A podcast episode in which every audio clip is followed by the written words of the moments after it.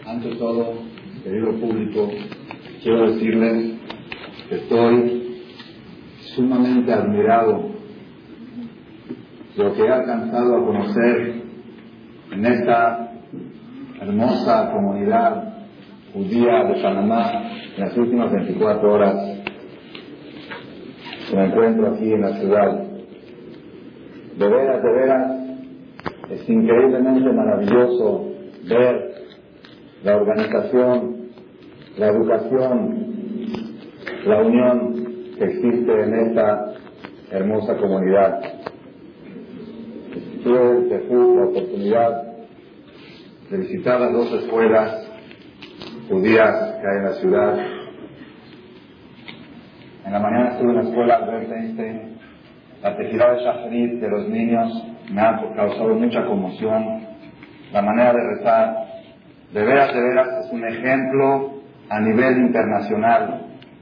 No puedo decir conozco mucho el mundo, conozco Argentina, eres Israel, Estados Unidos, México. Tenemos mucho lo que aprender de ustedes a nivel comunitario y a nivel educativo. ¿Quién soy yo para poder enseñarles a ustedes después del ejemplo, como le dijo hoy a Rab Sion Levi, que necesito sentarme con él una hora para que me eduque y me enseñe cómo ha logrado este gran objetivo, esta gran meta, es algo sumamente maravilloso. Los conferencistas ortodoxos de la última generación están buscando pruebas que los tiempos que nos encontramos son de la época premesiánica, y en Shihá, lo que dice el Talmud, y traen pruebas pruebas de computación, pruebas de profetas. Hay un versículo en el profeta que dice lo siguiente,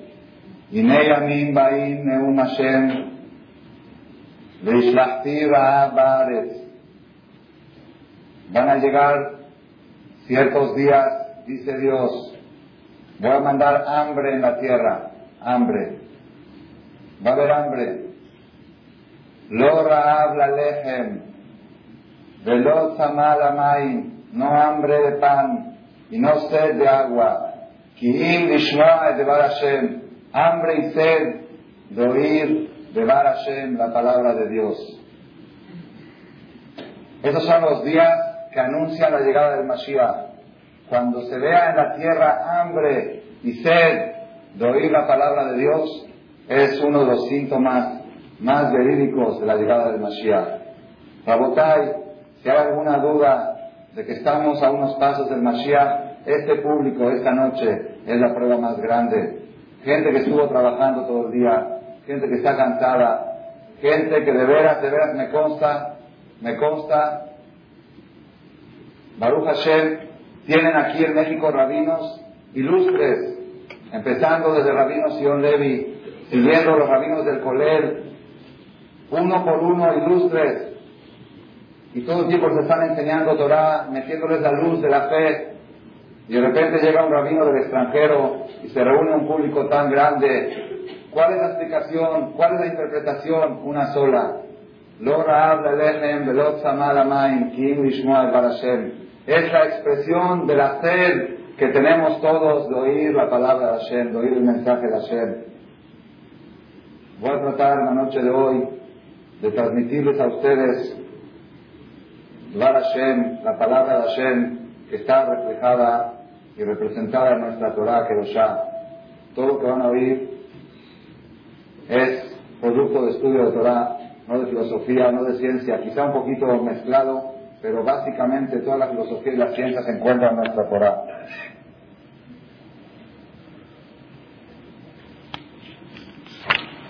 Hace dos años aproximadamente, en el mes de agosto, tuve un percance personal de salud, un cálculo en el riñón. Es algo muy normal que sucede a cierta edad, dolores tremendos. Después de ese cálculo, ya aprendí a decir la verajada a Sheri Azar. Sheri Azar es Adam, la persona entra y sale. Había un rabino que dijo, cada vez que la persona, con perdón de ustedes, va al baño y hace sus necesidades, evacúa, tiene que hablarle por teléfono a su esposa y decirle, gracias a Dios, la operación salió bien. Es una operación, es un laboratorio, es algo impresionante, la maravilla de lo que es Nekabim, Nekabim, Halulim, Halulim, Shein una tapadita pequeña, un poquito de tierra, un poquito de polvo, puede trastornar la vida de una persona. Llegué con un doctor en el hospital ahí en México, un urólogo famoso, es el urólogo que atiende a los, a los ministros del gobierno, al jefe del sindicato, un urólogo muy famoso, el doctor Lázaro Musali. Les digo el nombre, ¿lo conocen? Ok. Dije su nombre porque pensé que no lo conocían. Un famoso urólogo, un señor aproximadamente de 45 años, 50 años. Yo no lo conocía, me vino a atender. Mientras estaba en el quirófano, me estaba anestesiando, me empezó a hacer preguntas, ¿quién es usted? Le dije, fulano, estudio, ¿qué hace? ¿A qué se dedica? Estudio Talmud, ¿qué es Talmud? Empezamos a hablar, yo me quedé dormido y él se quedó picado. Verídico, yo ni me di cuenta en qué parte de la plática me quedé dormido. Pero cuando me desperté ya estaba en el cuarto, me dijo, voy a dar de alta. ¿Cuándo, ¿Cuándo tiene usted conferencias? ¿Cuándo puedo ir a hablar con usted? Necesito hablar con usted. Le dije, bienvenido. Le di la dirección.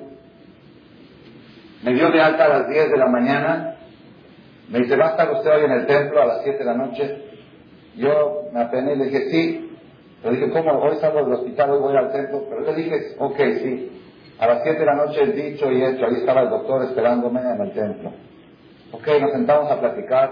Isabel, cuénteme un poquito qué es la Torah, qué es el Talmud. Empecé a explicar una cosa, otra. Luego me dice, no, no. Después de media hora dice, no, yo quiero algo más, más profundo, más profundo. ¿Qué quieres? ¿Qué quiere usted saber? Dice, no, algo de Kabbalah, algo de mística, algo. Dice, ¿sabe qué? Si busca Kabbalah, se equivocó de dirección. Yo, Kabbalah, hasta los 40 años, no se puede empezar a estudiar Kabbalah. Hay 40 años de estudio, no 40 años de edad. 40 años después de estudiar Torah y llenarse de Torah, puede uno asomarse a la Kabbalah. Que conmigo no cuente. Dice, no, no, es que usted no me entiende, usted no me entiende. Digo, bueno, a ver, ¿qué es lo que quiere? A ver, explíqueme. Si de verdad no lo entiendo. Dice así. Si yo quiero que usted me dé una explicación sobre la angustia existencial. La angustia existencial. Le dije, discúlpeme, yo hablo español indio. No conozco el español científico. ¿Me puede explicar qué quiere decir angustia existencial? Sí, y te le voy a dar una explicación. ¿Qué es angustia existencial? Si yo le voy a traer cinco amigos míos de nivel social muy alto, high society, sociedad alta, gente de dinero, así me dijo en palabras sexuales, gente de mujeres, gente de placeres, gente de paseos, gente de carrera profesionalistas. Los voy a sentar de un lado de la mesa, estábamos en una mesa larga, los voy a sentar de un lado de la mesa. Y luego voy a traer cinco de los suyos, los abrejín del colegio que estaban estudiando ahí, esos que están ahí, los voy a sentar del otro lado de la mesa. En los míos, así me dijo él, en los míos, en los profesionalistas, usted va a ver en sus rostros una angustia inexplicable, no tiene explicación. Y en los suyos, usted va a ver en su cara una alegría también inexplicable. ¿Por qué? No tienen coches, no tienen mujeres, no tienen cruceros, no tienen paseos, no tienen dinero, son asalariados, gente muy humilde. ¿De qué están alegres? ¿De qué están felices? La cara de ellos irradia alegría y la cara de los míos irradia angustia. Quiero que me dé una explicación. Eso es lo que me tiene a mí preocupado durante años. No puedo entender qué está escondido dentro de todo esto. Ahora sí, entiendo qué quiere decir angustia existencial. Angustia existencial. Entonces, ya que entendí lo que buscaba, platiqué con él una hora les voy a desarrollar más o menos el tema de lo que es la angustia existencial.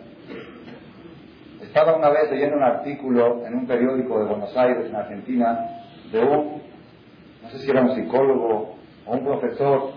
Dice, estamos en una generación, nos encontramos en una generación que el ser feliz causa curiosidad. Si te dice el fulano es feliz, de veras, qué raro. Así feliz, está alegre, sí, está feliz. ¿Cómo puede ser? Si ves a una persona sonriendo y alegre y te oyes, ¿de qué estás alegre? Qué, raro, qué raro que está contento. El ser feliz causa curiosidad. ¿Cómo es posible? ¿Cómo es posible? Si hacemos una encuesta, una encuesta a nivel internacional, y le preguntamos a todas las personas que hay sobre la Tierra, una encuesta, una estadística, ¿qué es lo que buscas en la vida? El 99% de las personas van a contestar, 99.99, van a contestar alegría y felicidad. Todo lo que busco. Ok, dinero, pero todos sabemos que el dinero no es la felicidad. El dinero es un medio para ser feliz. Yo busco alegría y felicidad. Esos momentos de alegría y felicidad, eso es lo que busco en la vida. Si le preguntas otra estadística, otra encuesta, ¿Qué es lo que menos tiene la gente en el mundo? 99.99 contestan, ¿por qué digo 99.99 y no digo 100? Existen gente rara en el mundo, existe gente que tiene la mente, la mente revuelta. Me sucedió, por eso os digo, todo sucede. Yo viajaba en un taxi en Jerusalén, viajaba de, de, una, de un barrio a otro en Jerusalén, con un taxi un taxista se ve un señor muy, muy alejado de todo lo que es religión, lo que es Torah. Empecé a hablar con él. He aprendido mucho de los taxistas en Jerusalén. Le pregunté, le dije, oye, ¿qué haces tú? ¿Te pones tefilín? No. ¿Te cuidas? No. ¿Respetas Shabbat? No. ¿Haces esto? No. No, no. Digo, oye, ¿por qué no vas a estudiar en las noches media hora de Torah todos los días? Dice, ¿para qué? Digo, para tener un poquito de tranquilidad, un poquito de alegría. Dice, así me dijo estas palabras. Lo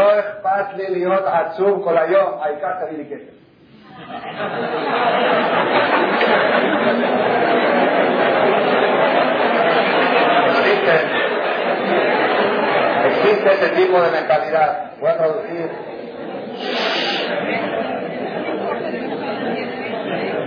Ahorita se van a reír los que, los que no entienden hebreo, les toca reírse a ellos. Dice, lo es no me interesa estar angustiado todo el día. Lo principal es traerme billetes. Billetes. No me interesa. Así me dijo, los con la yo. No me interesa llorar todo el día. Billetes. Ese tipo de gente ya son gente que van al manicomio. Ya no son gente, ya no son gente normal. La persona normal te dice no, no es cierto. Yo lo que quiero es alegría. Nada más por medio del dinero y estas cosas no voy a tener alegría. Pero lo que quiero en la vida es la alegría. Entonces ahora surge la pregunta muy fuerte, muy fuerte. ¿Cuál es la pregunta? Si hacemos una estadística y nos enteramos que el 99% de las personas buscan computadoras, vas a entrar a las casas de las personas y ¿qué vas a encontrar? Computadoras. Lo que la gente busca es lo que tiene, es lo normal. Lo que hay demanda, la gente busca y lo consigue y lo compra. La, el 99% de las personas del mundo buscan televisión, entrar a las casas, vas a ver televisión. ¿Cómo es posible una mercancía que el 99% de los seres humanos la están buscando y el 99% no la tienen? Esa es, en otras palabras, la pregunta que me formuló este doctor, este urólogo, angustia existencial. Rabotai,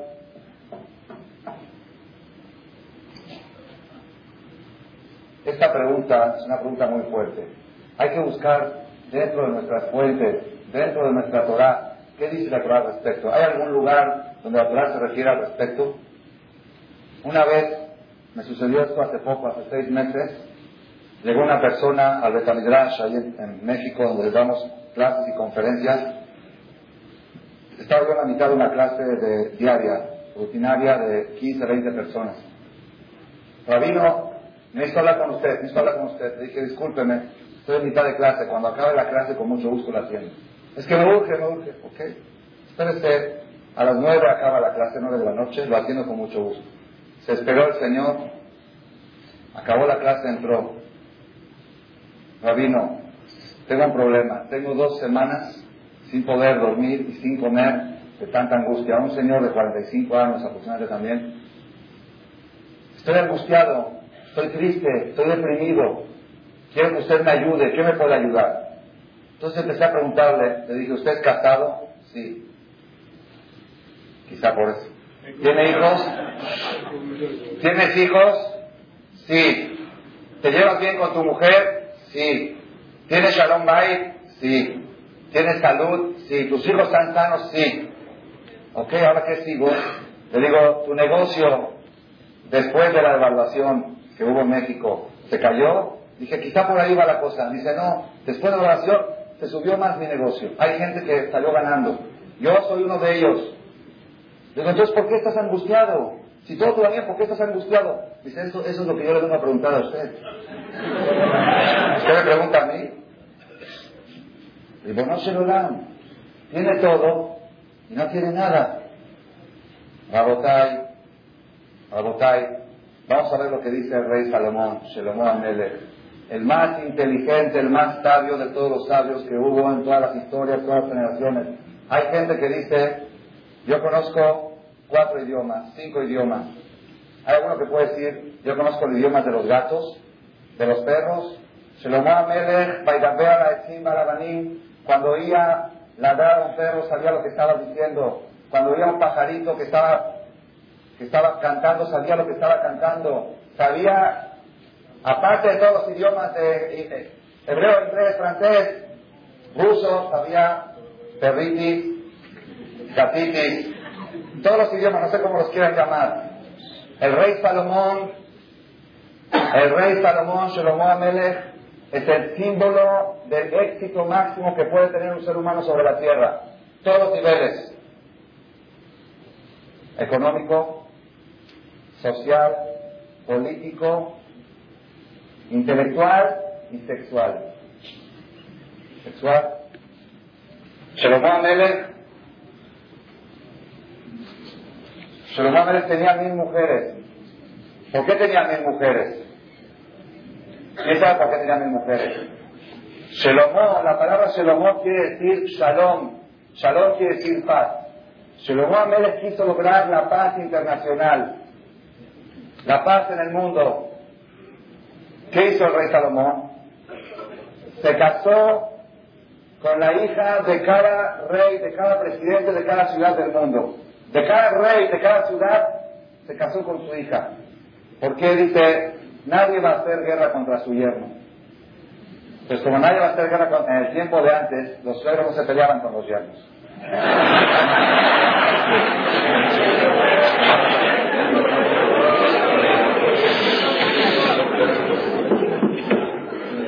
Hoy día, hoy día, si tú quieres hacer guerra, cásate con su hija. Las cosas cambian. Dijo, nadie va a hacer guerra contra Jerusalén, ¿por qué? Yo soy, son mis suegros, todos son mis suegros, todos los reyes son mis suegros. Ahora, entre ellos tampoco se van a pelear, porque son consuegros.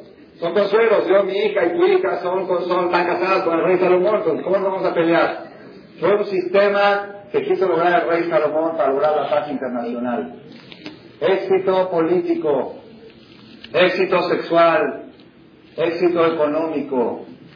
Económico, Shlomo Kesef de Zahab Kaabamim. El rey Salomón puso la plata y el oro en Jerusalén como piedras. Así como se ven piedras en la calle, se veía plata y oro.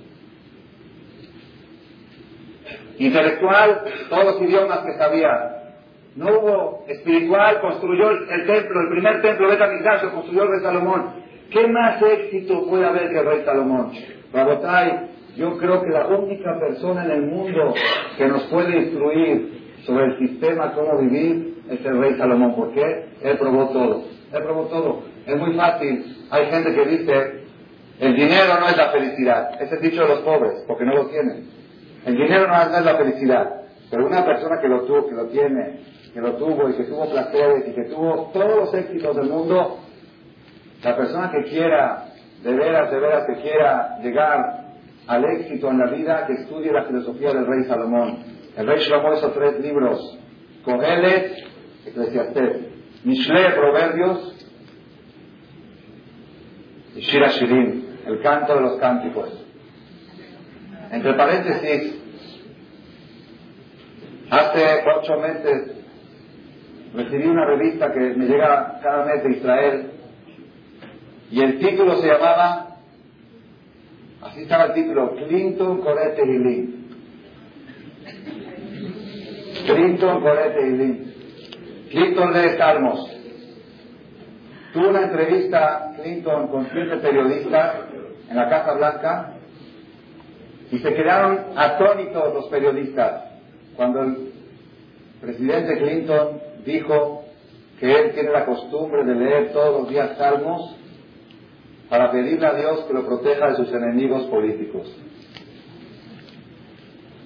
Y luego dijo una cosa más, que no nada más para que me proteja de mis enemigos políticos, sino también, la semana pasada me leí todo el Salmos, todo entero, para agradecerle a Dios porque mi popularidad subió en Estados Unidos. No nada más para pedir, también para agradecer. Dice Clinton, y últimamente empecé a leer el libro de Proverbios del rey Salomón, Mishlech. Llegué a una conclusión, lo que estoy diciendo es entre paréntesis, llegué a una conclusión. ¿Cuál es la conclusión? Que lo más importante que hay en el ser humano es su boca. Maves de Jaín de Alalashon. La vida y la muerte están en manos de la boca. Todos libros enteros se han escrito y no han alcanzado a explicar la trascendencia de la boca. No existe un arma más poderosa. El misil de más alcance que pueda haber en el mundo puede viajar dos mil kilómetros. Dos mil kilómetros, tres mil kilómetros, cuatro mil kilómetros puede viajar un misil y hacer daño. Pero una persona puede agarrar el misil que sale de su boca y difamar a una persona que se encuentra en Australia a 20.000 kilómetros de aquí. No hay un arma más poderosa que la boca. Dice, a partir de eso empecé a cuidarme más en mi boca de no ofender a la gente, de no usar palabras que ofenden. Y desde a partir de eso empecé a ver éxito en mi vida. Clinton, Corete y Lynn, Rabotai, decía en esta revista de Israel, dice, Clinton, que es un goy, tiene problemas políticos, tiene enemigos políticos, lee Teilim. Y los dirigentes del Estado de Israel, que somos descendientes de David Amelech, que somos descendientes de David Amelech, dijo algo muy chistoso. Dice, dentro de 30 años, los presidentes de Israel van a estudiar la historia de los presidentes americanos. Y van a decir, había un presidente americano que leía Teilim. Ah, yo voy a leer Teilim también. ¿Tú tienes que aprender de Clinton a leer Teilim? ¿Quién tiene más problemas? ¿Quién tiene más enemigos políticos, Clinton o Rabin? Así decía hace ocho meses la revista. Dice, ¿se le ocurre a un presidente yaudí agarrar un teilín y decir para que Dios me proteja de mis enemigos políticos? Ok, es entre paréntesis. Entre paréntesis. Rabotai, vamos a buscar en el rey Salomón qué nos dice sobre el tema de la angustia existencial. ¿Hay respuesta a esta pregunta o no hay respuesta? Es más, ¿está formulada la pregunta en las escrituras del rey Salomón o no? Les voy a leer un párrafo del Shira Shirin. No sé si aquí acostumbran todos los viernes a la noche en el Bet Knesset, si lo dicen, Shira Shirin. Ok. Ad mishkavi valelot, bikashti et nafshi, bikashti velo metzatim. Dice la mujer, Shira Shirin es un romance entre el pueblo judío y el creador. El pueblo judío es la mujer, el creador es el hombre. Dice la mujer, cuando estaba yo acostada en las noches sobre mi cama, busqué el amor de mi alma, así, el amor de mi alma, lo que busca mi alma. Bikashtir, lo busqué, veló y no lo encontré. Akumana, Basolbaba ir, me paré, volví a buscar, Bikashtir, veló me lo busqué y no lo encontré. Varias veces se dice Bikashtir, veló me Bikashtir, veló me lo busqué y no lo encontré. Aquí está formulada la pregunta. Aquí el rey Salomón nos dice el tema de la angustia existencial.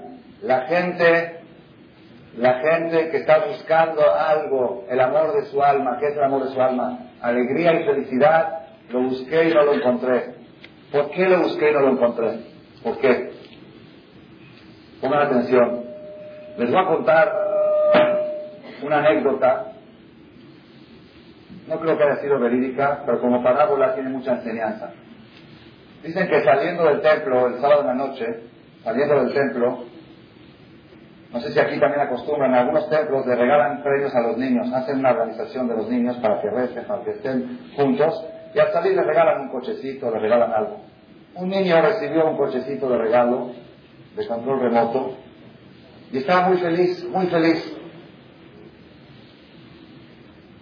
Cuando salen del, cuando salen del templo la gente, lo ven al niño llorar. Llore, llore, llore, llore. ¿Por qué llora? Es que me gané un cochecito y se me perdió. Se me perdió. Se le dio lástima, dijo Jancito, pobrecito. Se empezó a buscarlo. Buscó, buscó. ¿Qué estás buscando? Le dice otro. Es que el cochecito del niño, ven, yo te voy a ayudar. Bajaron 20 personas, 30 personas, iban saliendo del templo. Estaban 200 personas agachados en el piso buscando el cochecito del niño. Después de media hora de buscar, uno agarró al niño y le dijo, oye, niño, ¿dónde se te perdió? Dice, aquí a dos calles. Entonces, ¿por qué nos dices aquí? Es que ahí está oscuro. Aquí hay luz, ahí no se ve. Le dice, niño tonto, ahí está oscuro, pero lo puedes encontrar. Aquí hay luz, pero por más que lo busques, no lo vas a encontrar. ¿Cuál es el error de las personas? Las personas buscan la alegría donde hay luz, no donde está perdida. Se ve luz, discoteca, bailes, luz, luz, Mucha luz, apaga, prende, luz.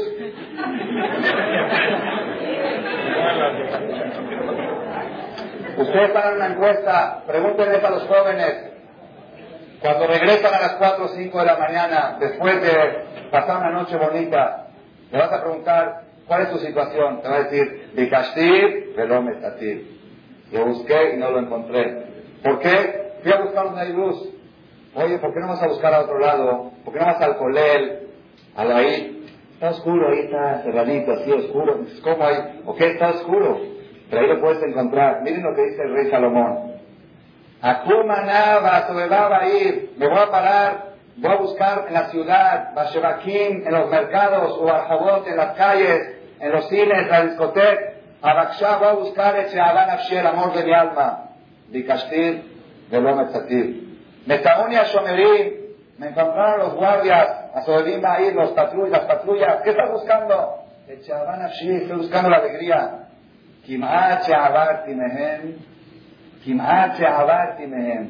Cuando ya pasé de todo eso, cuando ya dejé esas cosas y fui a un lugar donde estaba oscurito, ahí encontré el amor de mi alma. Y ya que lo encontré, a de lo lo agarré y no lo solté. A Chavetir el Bet y hasta que lo traje a mi casa, le dejé de ratilla al cuarto de mis papás. votar ¿qué quiere decir? ¿Cuál es el mensaje? Muchas veces una persona llega al Bet llega al Knis, al templo, en Shabbat, en cualquier ocasión, a una conferencia, oye unas palabras de Torah y siente, oye, aquí hay algo, aquí hay algo que yo estuve buscando muchos años. Aparentemente no sé por qué me sentí algo especial, algo distinto. ¿Ya encontraste ese chaval así? Ajatín, pero peno. ¿Qué pasa? Sale uno de la conferencia, sale uno del templo, le comenta a sus amigos, oye, ¿sabes qué? La verdad me llegó mucho, me llegó, ya, ya, ya, ya, ahorita vamos otra vez, olvídalo, pasamos un rato bonito. No, no, no, no, si ya sentiste que aquí hay algo, ajatín, pero peno. Agárralo y no lo sueltes. A el Betimí, llévalo a tu casa. El rey Salomón nos está diciendo primer, primer paso, ¿por qué las personas buscan y no encuentran? Porque buscan donde hay luz y no buscan donde está perdido. Es primera respuesta a la causa de que todo el mundo busca. Todo el mundo busca, pero no saben dónde buscar. Buscan a donde va, a donde va la corriente, a donde están todos, a donde hay mucho público. Hay que buscar la felicidad donde está escondida, donde está perdida. Ok. Ahorita vamos a avanzar, vamos a avanzar un paso más para entender, para entender la bondad y para entender por qué, por qué en esos lugares que hemos mencionado no está, no está escondida la alegría? Nada más hay mucha luz. Y en los lugares aparentemente oscuros, ahí está escondida la alegría. Ok, soy muy bonito, pero ¿cuál es la lógica de esto? ¿No? ¿Por qué? ¿Por qué la vida, divertirse, pasarla bien, pasear, disfrutar? Claro que sí, ¿por qué no? Ah, eso no provoca alegría. Es una es una pregunta, pero ¿por qué tenemos que pensar que donde está la oscuridad? Pongan atención. Les voy a dar ahorita una, uno de los mensajes más revolucionarios que he aprendido en mi vida. Lo he comentado con muchos rabinos de muchas partes del mundo y se han quedado impresionados. Me dijeron, debe de estar escrito en algún lado. En algún lado debe de estar escrito lo que estás diciendo. Es tan, tan, tan color, tan lañán, tan exacto, que tiene que estar escrito en algún libro. Por el momento no lo he encontrado. Ojalá que lo encuentre. Y si alguien de ustedes lo encuentra en algún libro, le voy a agradecer mucho que me lo haga saber. Pongan atención. Les voy a traer una parábola, un ejemplo, un mashal.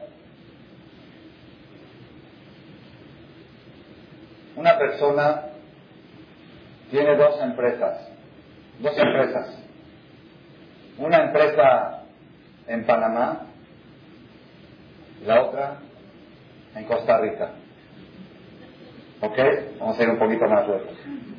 Una empresa en Panamá y otra en Costa Rica. La empresa de Costa Rica, cada dólar que mete se multiplica por 10. Si mete 100 dólares, hace el balance. Fin de año se hicieron 1000. Si mete 1000, se hicieron 10.000. Si mete 10.000, se hicieron 100.000. La empresa de Panamá, cada 100 que mete, hacen 10. El está hundiendo. Mete dinero, es un barril sin fondo. Mete y mete y mete y no se acaba. ¿Qué dicen ustedes? ¿Cuál está mejor? ¿La de Costa Rica o la de Panamá? La de Costa Rica, ¿verdad o no? Pongan atención. Me dijo una persona, bueno, la de Panamá hay que inyectarle para levantarla. Trajeron expertos y dijeron, ¿sabes qué? No hay manera de salvarla. Por más que le metas y le metas y le metas, esta empresa hay que ser a la quiebra. Se va a la quiebra, a fuerzas.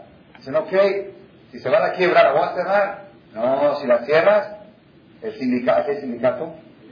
El sindicato tiene 5.000 empleados, tienes que indemnizar por 10 años, te acabas con toda tu fortuna. Entonces, ¿qué hago? Si le meto dinero, se echa a perder.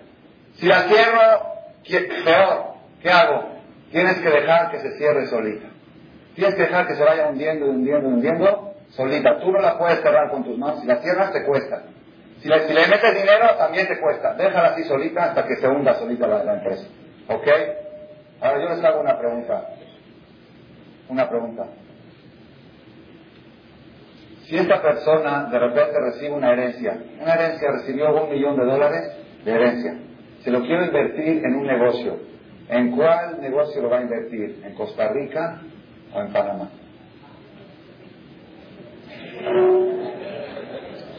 Hay dos opiniones. ¿Qué dicen ustedes? ¿Qué dice la mayoría del público? La de Panamá no tiene solución. Los expertos dijeron que esa, esa está hundida, no hay forma. Es que no hay, no hay ventas, el producto no sirve. ¿En qué lo invierte? ¿Ah? ¿En Panamá? Ahora entiendo. Ahora entiendo el cartel que vi en la calle. El amor a la patria es el mejor amor de los amores. Fue el primer mensaje que vi entrando a Panamá. El amor a la patria es el mejor de los amores. Esa no sé dónde la sacaron. La sacaron de la manga. Es el mejor de los amores. El amor a la mujer es el mejor de los amores. El amor a Dios, el amor a la patria es el mejor de los amores. Claro, para los, para los políticos es el mejor de los amores. Aquí se ve que hay mucho amor a la patria. Se está hundiendo la empresa, Panamá. El millón de dólares se van a hacer 100, Panamá. Una persona normal, ¿qué hace con ese dinero? ¿Dónde lo invierte? Costa Rica. ¿Por qué? Voy a poner un millón, te van a hacer 10. Voy a poner 10, te van a hacer 100. ¿Verdad o no? Rabotai, pongan atención, es una de las cosas más maravillosas que Dios ha iluminado mi mente en toda mi vida. Pongan atención. El ser humano tiene dos empresas. Una empresa llamada cuerpo y otra empresa llamada alma. Dos empresas, son dos negocios. La empresa cuerpo cada día vale menos. ¿Hay alguna duda? Cada día vale menos. El cuerpo, hay una regla, todo lo que es materia, todo lo que es materia, esta hoja, hace cinco minutos valía más. ¿Por qué? Hay desgaste. Todo lo que es materia, sufre desgaste. Carbono 14 prueba el desgaste. Ya pasaron cinco minutos, esto ya vale menos que antes. Todo lo que es materia, cada segundo que pasa vale menos. El cuerpo nuestro ayer valía más que hoy, hoy vale menos. Otra cosa, todo lo que le metes al cuerpo,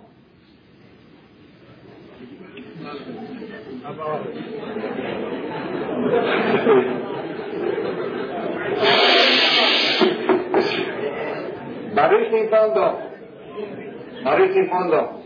Había un rabino, hay un rabino que vive que era 120 años en Eres Israel, se llama Rabbi Amnon Dice, la persona, ¿cuánto consume un ser humano promedio al día? ¿Cuántas libras de comida consume al día promedio una persona entre comidas y líquidos? ¿Cuánto? Un promedio 6 libras. Entre comidas y líquidos 6 libras, ¿ok? 6 libras. ¿Cuánto consume en un año? preparatoria, secundaria, ¿cuánto? No, dos mil. En un año la persona. Dos mil. Dos mil. Quiten Kipur. Quiten los ayunos, quiten cuando hay, cuando hay cólicos, quiten cuando una persona tiene dolor de estómago, cuando está, está una dieta, quitando, recortando todo, vamos a hacer un promedio, dos mil libras de comida de alimentos consume la persona en un año. ¿Cuánto consume en 80 años? 2.000 por 80, ¿cuánto es? 160 mil libras de alimentos consume la persona durante su vida. ¿Cuánto pesa él?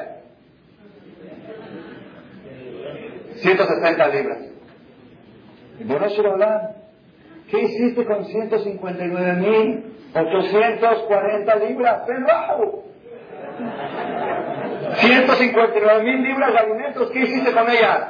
Dijo el rabino así, dice, la persona que cree que a este mundo vino a comer, le tenemos que poner una etiqueta atrás, mixer, trituradora de alimentos. Y si se casa con una mujer, si se casa con una mujer que tiene la misma ideología que es comer y comer y comer, Mrs. Mixer, y si trae cinco hijos con la misma idea, forma la familia Mixerovich.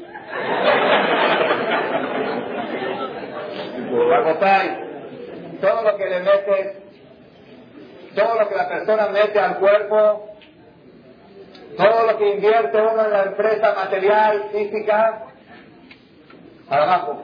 No hay forma, no hay forma de salvarlo, no hay forma.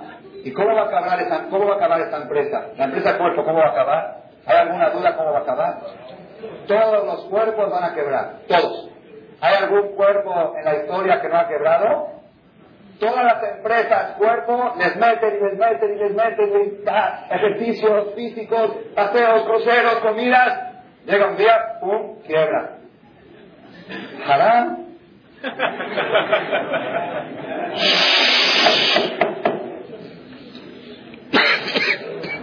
La otra empresa la otra empresa, ahora van a saber por qué dije Costa Rica. La otra empresa, la que es el alma, fíjense qué curioso que está. El alma, una persona, por ejemplo, de Mashal, a una persona le preguntamos, ¿cuántos años tienes? ¿Cuántos años tienes? ¿Tú cuántos años tienes? 40. 40 años ya no tienes. 40 años no tienes. Tienes los que te quedan para vivir, los 80 que te quedan para vivir, vas a vivir 120. 40 ya no tienes. Ya te tienes 80. ¿Cuántos años tienes? 80 años. Qué raro. Está rarísimo. De verdad es muy raro. La gente dice, ¿cuántos años tengo? 20 años. 20 años ya no tienes. Ya se murieron. La persona cada año muere un año. Cada año muere. Prende velitas, ¿por qué prenden velitas? Ya morí. Uno menos, uno menos.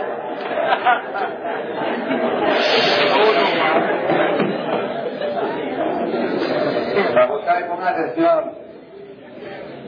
Si la vida es material, la vida es cuerpo, cada año, el día de cumpleaños hay que sentarte en el suelo. A ver, Luz, ¿por qué? Un año menos. Ya, Aldito se fue un año. Ah. Pongan atención. Entonces, ¿por qué festejamos el cumpleaños? ¿Por qué? Espiritualmente, el alma de la persona, cada día que pasa vale más. ¿Por qué? Aprendió algo nuevo, hizo una obra de bien, puso más tefilín, respetó más Shabbat, hizo más obras de bien. Cada obra de bien, cada inversión espiritual que haces, tu alma vale más. Entonces, cuando yo digo, ¿cuántos años tienes? 40 años, ¿qué me contestas? 40 años de tefilín, 40 años de kasher, 40 años de kibbutz, 40 años que los tienes contigo. Los misteces, las cervezas, los vinos, esos ya murieron, esos no los tengo. Rabotai, este mensaje, este mensaje, ahora vamos a seguir el ejemplo, otra vez. Dos empresas, Panamá es el cuerpo, Costa Rica es el alma, pues Costa Rica, ¿ok? Todo lo que inviertes en Costa Rica es crecimiento, es florecimiento. Todo lo que inviertes en Panamá, en el cuerpo, es quiebra. Y al final va a quebrar. viene uno y dice, ah, ok, si esta empresa va a quebrar, entonces ya una pistola y ya va a cerrar la empresa. Harán, de veras, ¿para qué sufrir? Ustedes van a pensar, de veras, la vida es muy cruel. La vida es muy cruel. ¿Por qué es muy cruel? Uno trabaja, trabaja, invierte, sufre, suda. Llega una edad, vienen los hijos, le dice, papá, hasta un lado. Tú hiciste tu vida, por favor, búscate un asilo de ancianos. Ahorita nos toca a nosotros.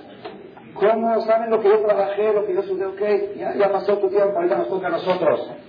La vida es muy cruel, Rabotai, si la vida es material, la vida es muy cruel. Es muy cruel. La persona mete, mete, mete. Había en Argentina dos familias. Dos familias. Una familia es la familia Taca. ¿Conocen familia Taca? Taca es una familia de Jala. Taca. Taca. Taca. Rosada. Taca. Taca. ¿Ok? Y otra familia, también conocida en la comunidad Chami, la familia Meta, normal. Entonces, había una sociedad, una sociedad que decía así, saca hermanos, meta hijos.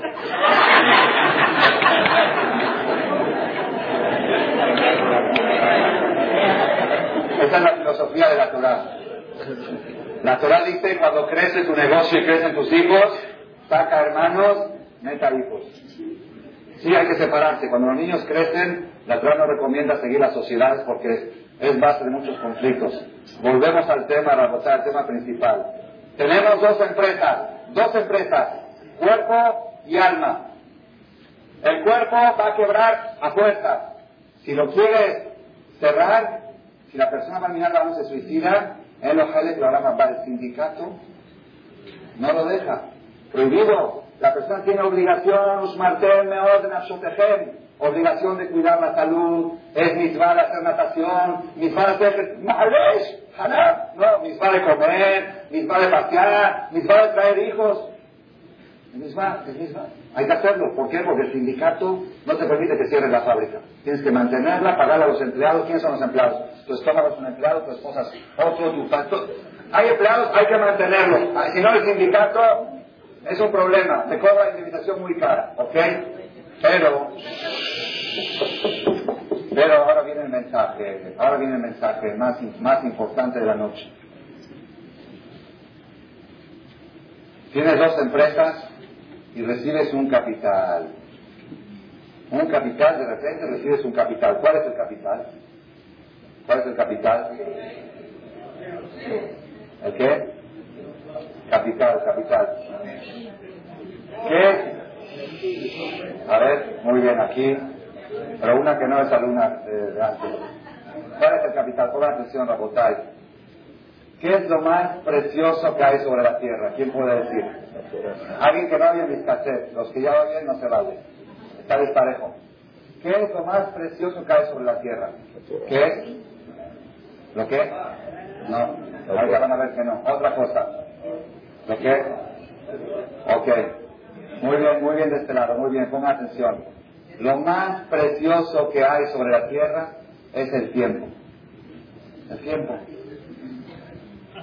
¿Por qué? Porque Torah sin tiempo no sirve. Para poder cumplir la Torah hay que tener tiempo. Para ustedes pongan atención.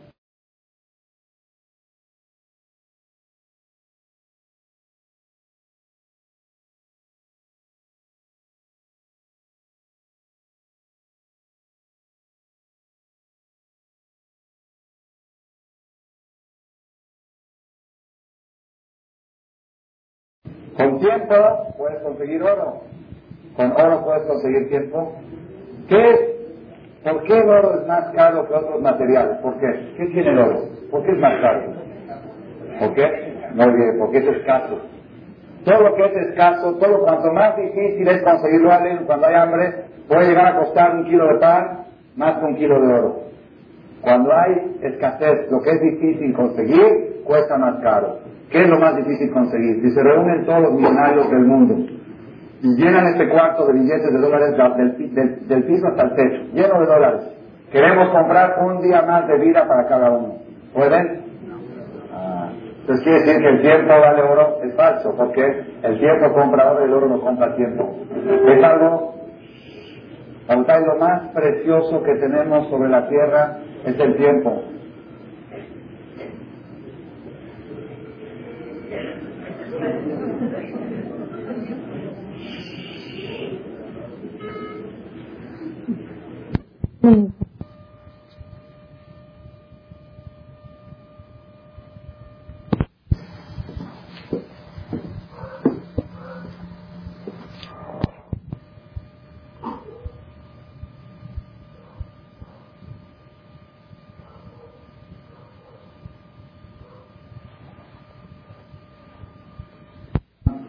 Quiero ver si puede venir a ver mi suká que tengo en Cuernavaca. Tiene una suká en una casa de vacaciones construyó escogió que la venga a ver a ver si está kosher.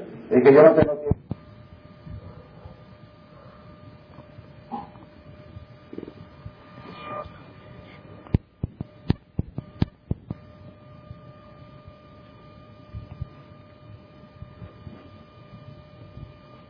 del campo, enseñó la azúcar, le dije lo que tenía que arreglar, en media hora estábamos de nuevo.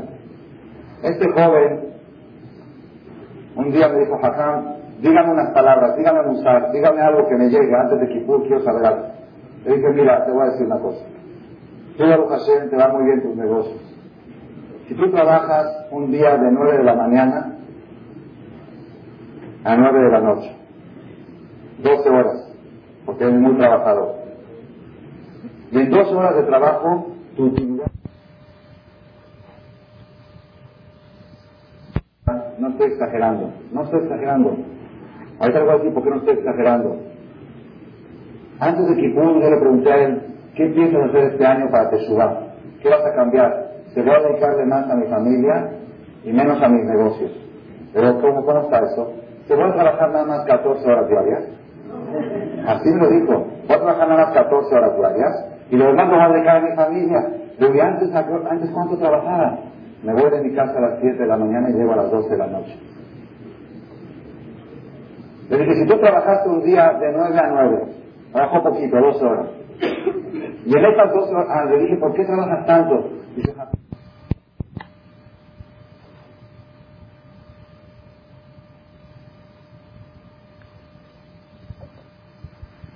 Así dice de Pueblo, si Dios me manda tanta bendición, pues yo puedo rechazarla.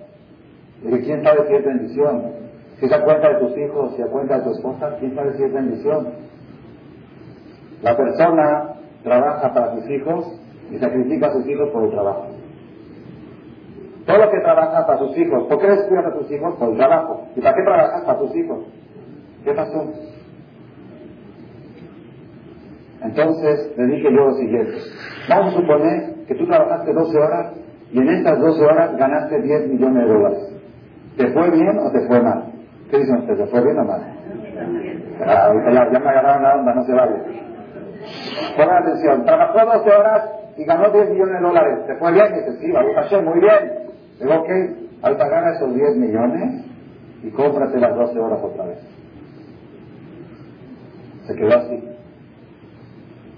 Sí, sí, sí, le dije, ¿te fue bien? ¿No hiciste un buen negocio? ¿Cuál es buen negocio? Si tú compras esta mercancía en 10 pesos y la vendes en 8, ¿es buen negocio? ¿Es buen negocio? ¿Cuándo es buena inversión? Buena inversión es cuando puedes recuperar el capital que invertiste con utilidad. ¿Ok? Pero si tú inviertes en algo que no lo puedes vender al mismo precio que lo metiste, ya es mal negocio.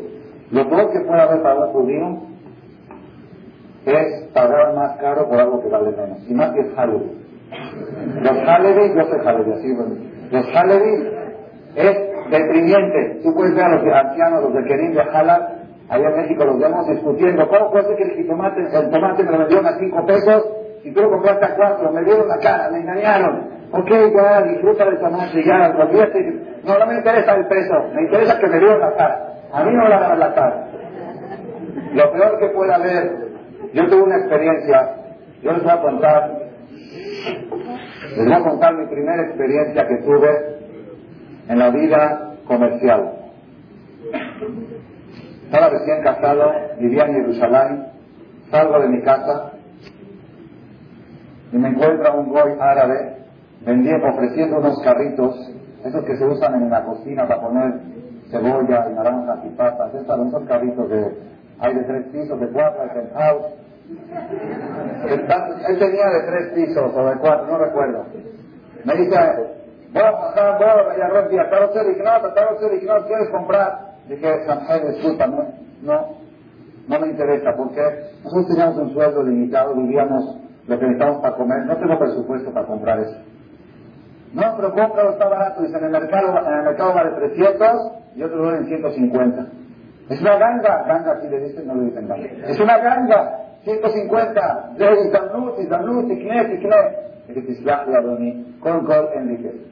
Primero todo tengo dinero. Y segundo, la verdad no, no, no tengo tanta necesidad para invertir. Si lo tuviera tampoco no lo compraría.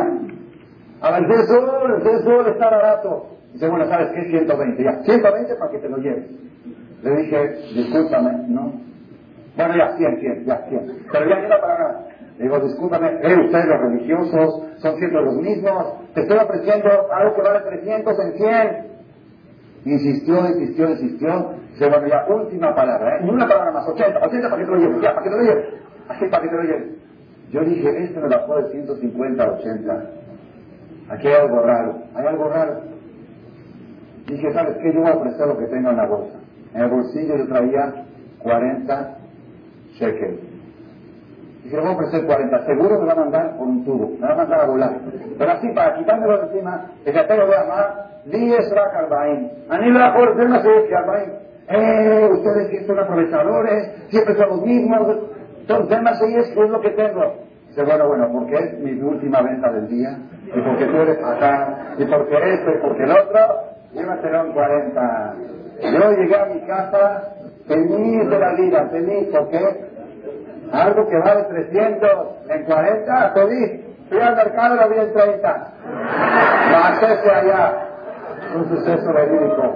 Regresé deprimido a mi casa, angustiado, y ¿cómo me pudo ver la cara tanto?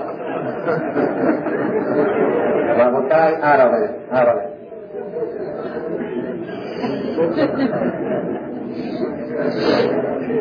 Yo experimenté la peor angustia que puede haber para una persona es que le vendan algo barato y que le cobren más caro.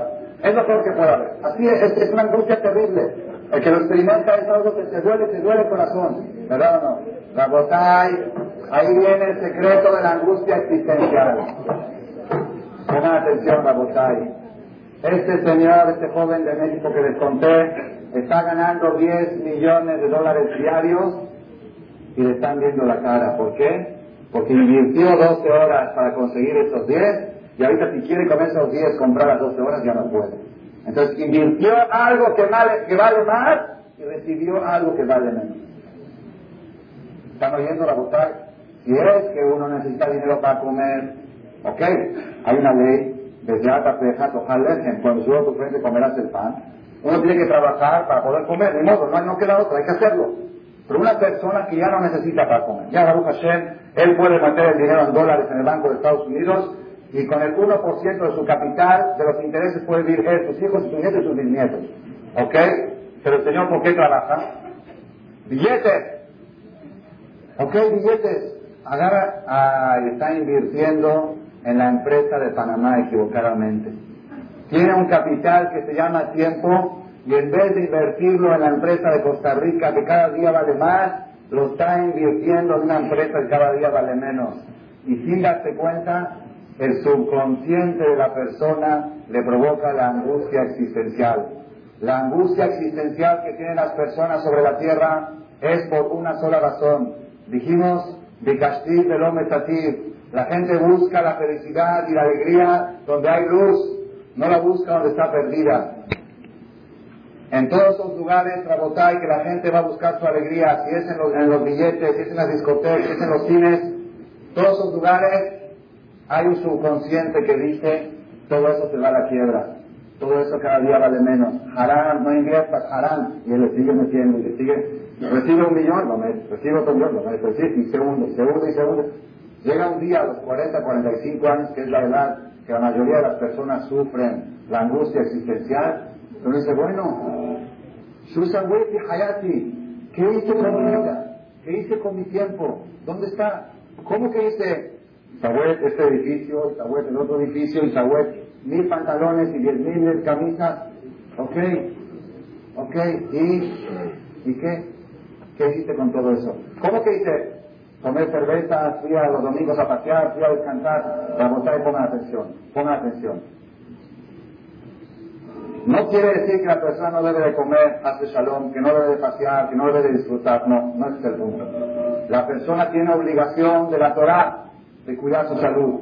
Tiene obligación de la Torah de comer y alimentarse bien. Tiene obligación de la Torah de hacer ejercicio y gimnasia. Tiene, así Maimónides, tiene obligación de la Torah, si necesita pasear y distraerse, tiene obligación de distraerse. ¿Cuál es Nada más que estamos diciendo ahora, que la persona sepa cuál es su negocio y cuál es su quiebra. Es todo. Si la persona hace conciencia de este punto, va a causar una revolución en toda su vida sin hacer muchos cambios. Ustedes no creen que ahorita tienen que ir a tu casa y decir, ya, no, no, no, sigue todo normal, todo normal. Voy a cenar, voy a comer, voy a hacer ejercicio, voy a trabajar, todo normal. Nada más una cosa, una cosa. ¿Cuánto de tu tiempo, cuánto de tu capital estás invirtiendo en la empresa de Costa Rica? ¿Cuánto? ¿El 10%, el 3%, el 4%?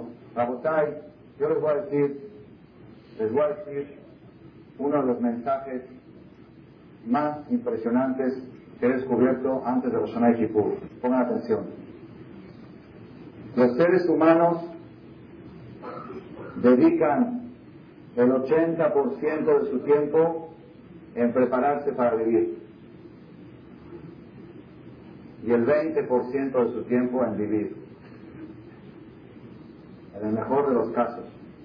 En el mejor de los casos, los seres humanos viven el 20% de su tiempo. ¿Cómo está eso? A ver, vamos a empezar. Uno duerme 8 horas. ¿Cuánto duerme la persona normal?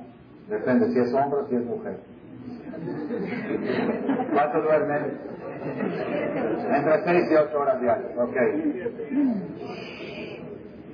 7 horas, vamos a poner 7 horas diarias, la persona duerme. Pero si ponemos los Shabbat después del Jamín, y lo de los domingos, y lo de eso, en total sale quizás ocho horas diarias. Si lo divides, yo creo que sale lo que durmió uno de chiquito cuando era bebé, un promedio ocho horas diarias, ¿ok?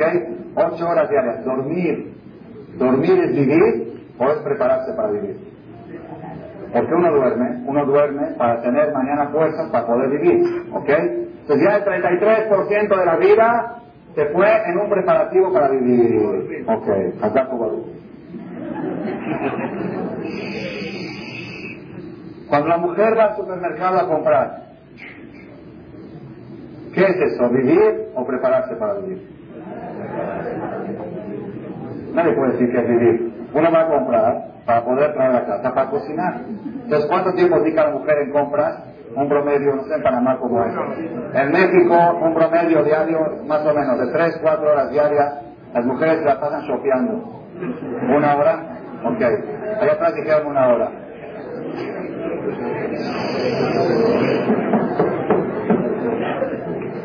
Cuando la persona se encuentra, el hombre en las mañanas, se va a rasurar, se va a rasurar, está en el espejo rasurándose, con, con máquina, porque con navaja es haram, cinco pecados, cinco chuletas de puerco, es cada vez que se rasura uno con navaja. Cada, cada punta donde pasa la navaja es una, un jazir. Es como comer 30 gramos de cerdo.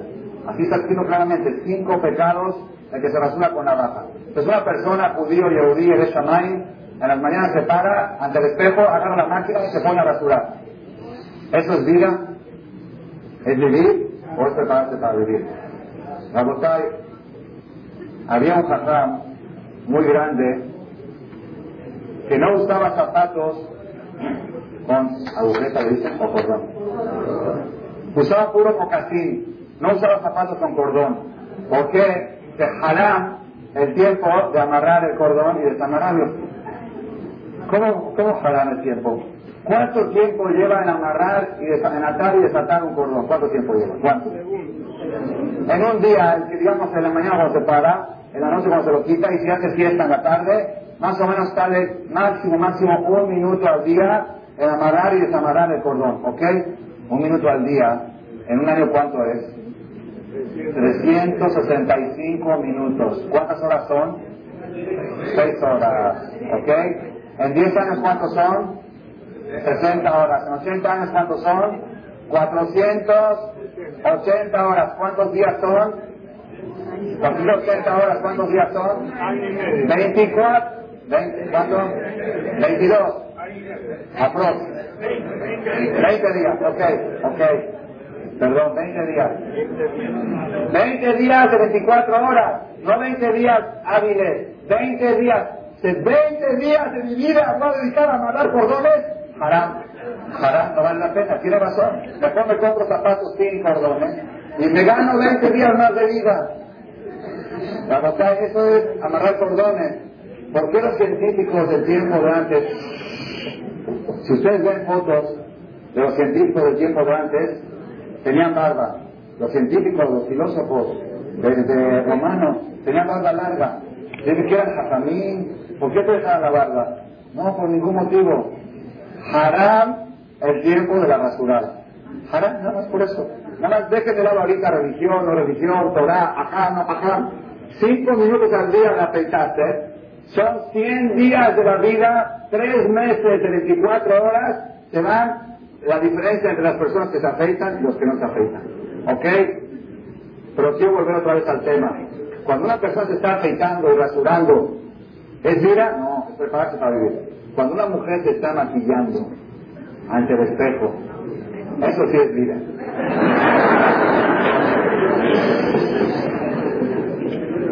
Ay, ay, ay, ay.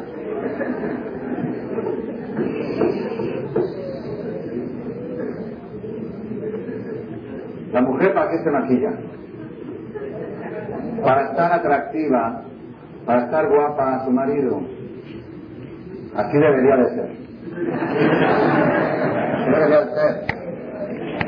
La Torah, la Torah nos enseña que la mujer, cuando está por llegar su marido de la calle, tiene que meterse al tocador y agarrar sus mejores maquillajes y maquillarse y pues la mejor bata o la mejor ropa y ponértela. Y cuando entra su marido, bienvenido Monte, bienvenido mi vida. Hoy en día, ¿qué pasa? Según la Torah, cuando la mujer va a salir a la calle, ¿qué tiene que hacer? Entrar al tocador, despintarse toda. ¿Sabes por qué? Barminan, no vaya a haber algún hombre que ponga sus ojos en ella. ¿Por qué? Porque hay dos maneras de manosear. Se puede manosear con la mano y se puede manosear con la vista. El que sabe de Ainara, sabe que Ainara es un manoseo. Cuando alguien admira a otra cosa, a un carro, a un coche, a una persona, lo está manoseando. Si la mujer no quiere que la manoseen otros hombres, antes de salir de su casa se tiene que desarreglar y despintar para que otros hombres no pongan su vista. Cuando entra a su casa, se vuelve a arreglar y a pintar. Hoy día, hoy yo les digo como es en México, quizá en Panamá es distinto. En México, si yo llego a mi casa y va una mujer arreglada, ¿qué pensaba salir? No.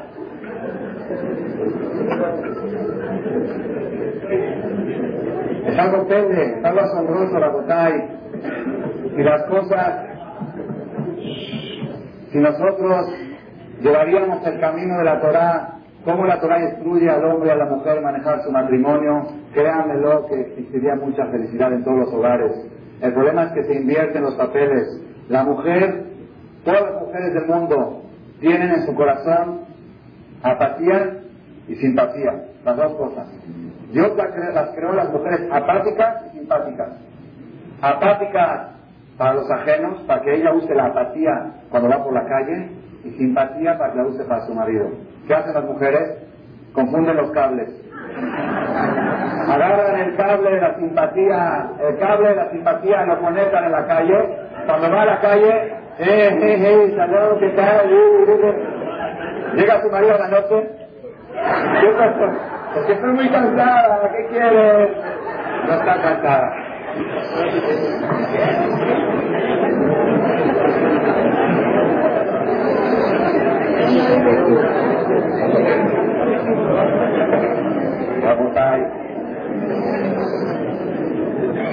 Yo estoy hablando para México, no sé cómo es aquí.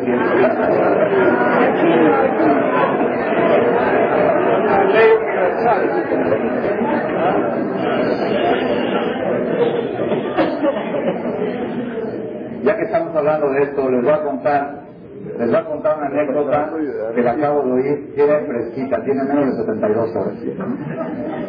La recién sacada del horno. Ni siquiera está microondas. Está fresca todavía. Esta anécdota la oí el sábado en la noche, yo viajé aquí el domingo a las 5 de la mañana, salí de México, sábado noche a las 12 de la noche oí esta anécdota. Por eso digo que está muy fresquita y quizás Dios hizo que yo lo oiga para transmitírselo a ustedes. Fue la última cosa que oí antes de viajar a Panamá.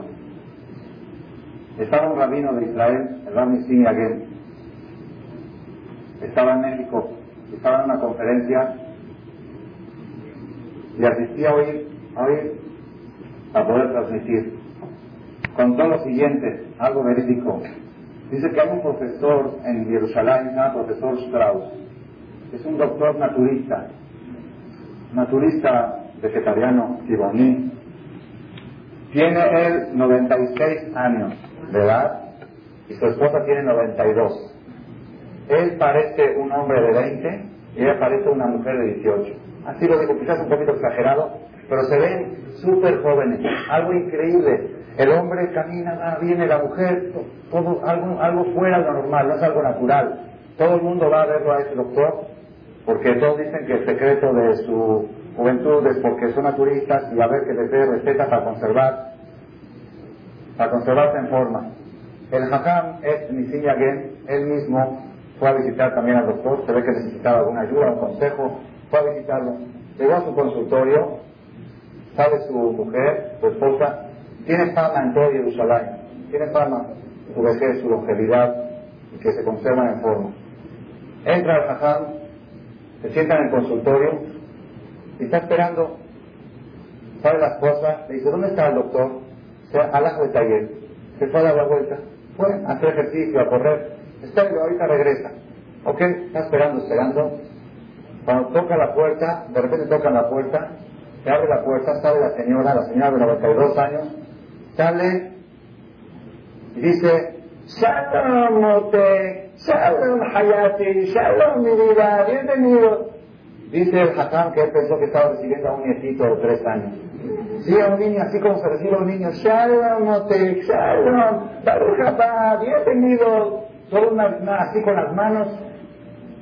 Dice ¿quién vino? De repente entró entrar el Señor.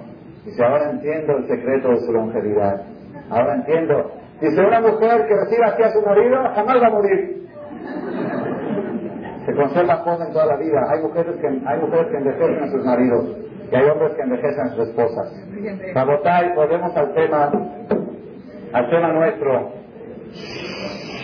Vivir o prepararse para vivir. Tengo un cassette de las conferencias, está ahí creo que no sé si ya quedaron de esos cassettes, del tema vivir o prepararse para vivir. La persona tiene que analizar cuánto tiempo vive y cuánto tiempo se prepara para vivir.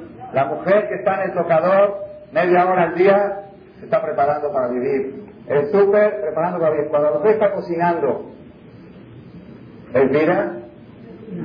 Es prepararse para vivir. ¿Ok? Cuando una persona está trabajando, un hombre que va a trabajar, trabaja nueve horas al día, ¿es vivir o es prepararse para vivir? La persona trabaja para conseguir dinero, para poder comprar cosas, para poder vivir, ¿ok? Pues ocho horas de dormir, prepararse. Ocho horas de trabajar, prepararse. Cinco minutos de, de preparación. Media hora de maquillaje, preparación, ¿ok? A ver qué dicen ustedes. Cuando una persona, cuando una persona está comiendo, aquí sí, aquí sí ya es una buena pregunta. Cuando una persona come, comer es vivir o es prepararse para vivir. Ya sé, aquí, aquí todos se rindieron, porque yo sé lo que van a preguntar. Súbita, si comer no es vida, entonces ¿qué es vida? Si andar es vida, trabajar no, dormir no, entonces ¿qué es vida? Pero vamos a pensar un poquito, vamos a pensar un poquito fríamente. La persona normal, ¿por qué come? Come por necesidad. El cuerpo para poder funcionar necesita nutrirse, ¿ok? Entonces la comida es un preparativo para que el cuerpo esté nutrido y enérgico y que pueda vivir. Pues ya digamos que la comida tampoco es vida. ¿Qué es vida? Ahora llegamos a un tema irse de vacaciones. ¿Vacaciones qué? ¿Vivir o prepararse para vivir?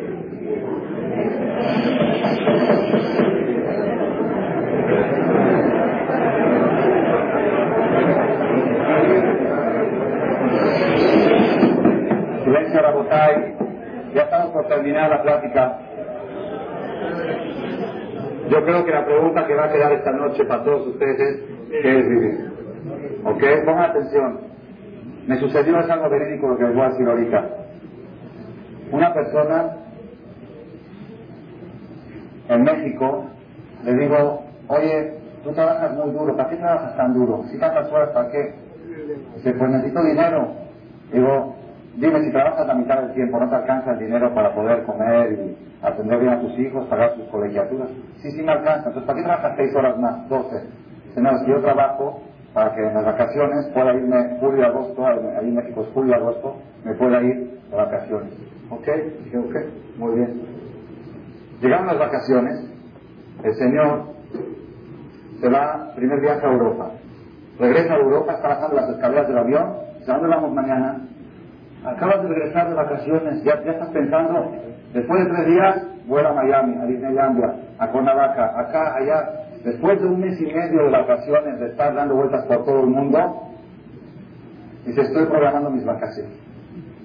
¿Cómo estás programando? Ya, ya, no, espérate, hay otro viaje más todavía. Y voy a tantas vacaciones. Y dices que uno necesita tener fuerzas para poder trabajar. Te tengo que descansar bien, como el trabajo está tan duro, dije, no te entiendo, hace seis meses te pregunté para qué trabajas duro, me dijiste que trabajo duro para las vacaciones.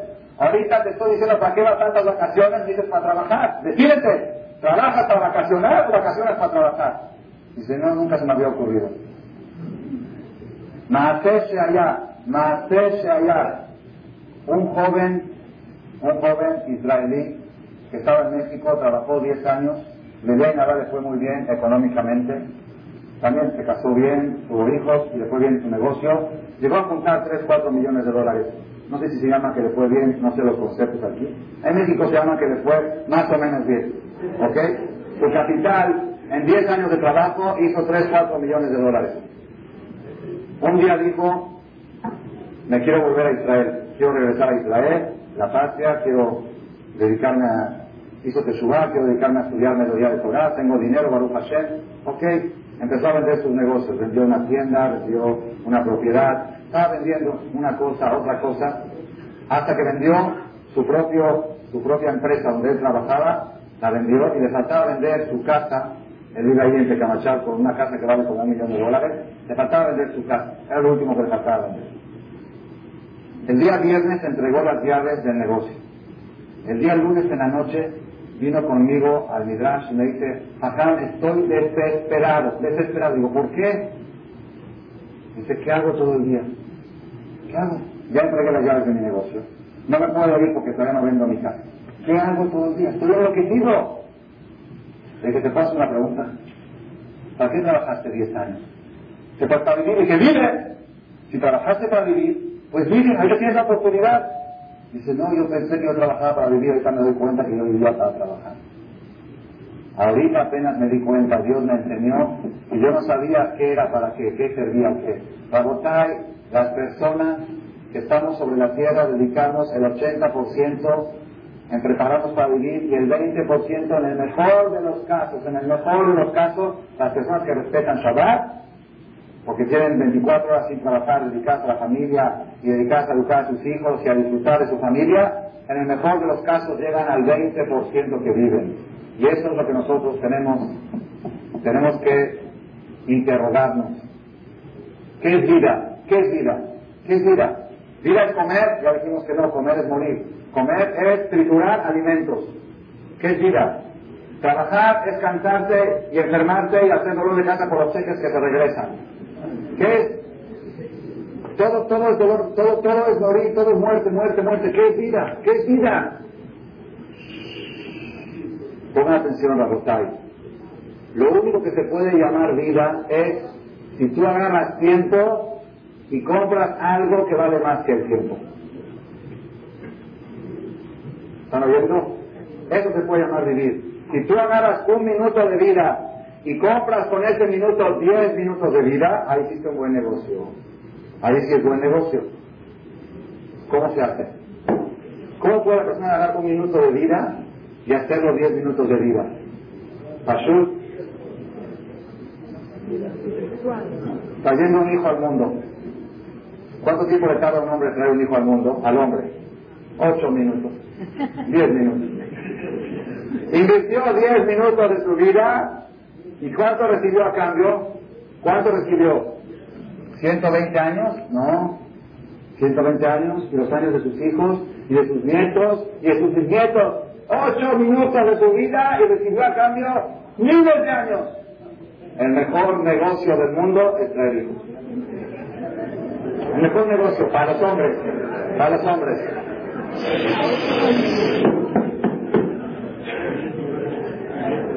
Rabotai, créanmelo, es la única inversión que vale la pena. La única inversión, se la vija de aqueja, de queneja, de hombrula. La única inversión que vale la pena. Una persona me dijo en México, lástima que yo no lo conocía a usted hasta 10 años antes. Si no, mi familia se hubiera duplicado. De veras, de veras, no hay mejor negocio que traer hijos al mundo. Si la persona invierte tiempo para comprar más tiempo, ahí sí hizo un buen negocio. Por eso la misma de Tiriadri ya es tan grande. Por eso es tan importante en la Torah casarse y traer hijos. Sin embargo, la gente dice, no, ahorita, oye, ¿por qué, ¿por qué le paraste la fábrica? ¿Por qué está parada tu fábrica? Es que tengo programado un viaje a Europa, ni modo que va a mi esposa gorda. tenemos que ir, aparte se casa mi cuñada, y se casa este, y se casa el otro. Cada año sale un pretexto y aquel niño está esperando que quieren hacer, que quieren hacer, y los papás no, ahorita no tienen tiempo. Bagotay, pon atención, control de natalidad existe en Panamá. Control de la natalidad después de los 50 años. Hasta los 50, lo mejor que puedes producir es uno igual que tú. Es lo mejor, lo más precioso que hay en la tierra de tú, haz otro igual que tú. Es lo más precioso. ¿Quieres, ¿Quieres divertirte con tu esposa? ¿Quieres pasear? ¿Quieres disfrutar después de los 50 y? Cuando ya tú no puedas, ya no puedas. Tienes 70 años para vivir sin producir. Pero los 30 años de producción no los desperdicies. Volvemos al tema de la botella. Síntesis. Ya es tarde. Voy a concluir esta botella.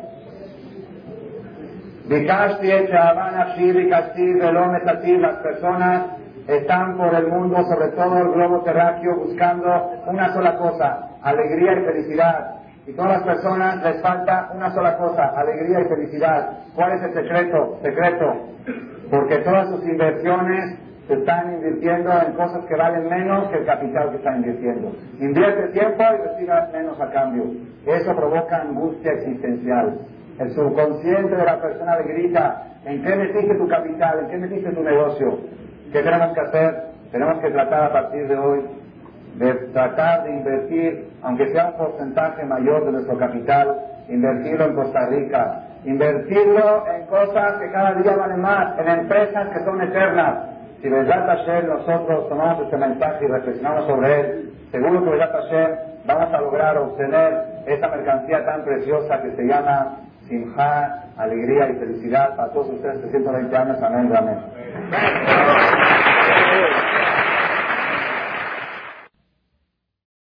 Gracias por su atención a este shiur del Rav Malech. Les recordamos que pueden visitar la nueva página de shemtov.org en el internet www.shemtov.org. Actualmente la página cuenta con varias secciones. Noticias sobre las actividades del Shem Tov a nivel mundial, escuchar o bajar las últimas conferencias del Rav Malech, escuchar o bajar la alhaja del día, imprimir o estudiar desde su computadora la perashá de la semana, estudio diario de Gemara, Daf Yomi en español, sincronizar su iPod con podcast, un manual para crear su propio CD de las conferencias que existen en la red, adquirir libros con entregas internacionales con la metodología del Rav Malek de español, fonética y hebreo simultáneamente, así como ubicar las ciudades en donde se reparten CDs a nivel mundial. Es que la misbot y muchas gracias.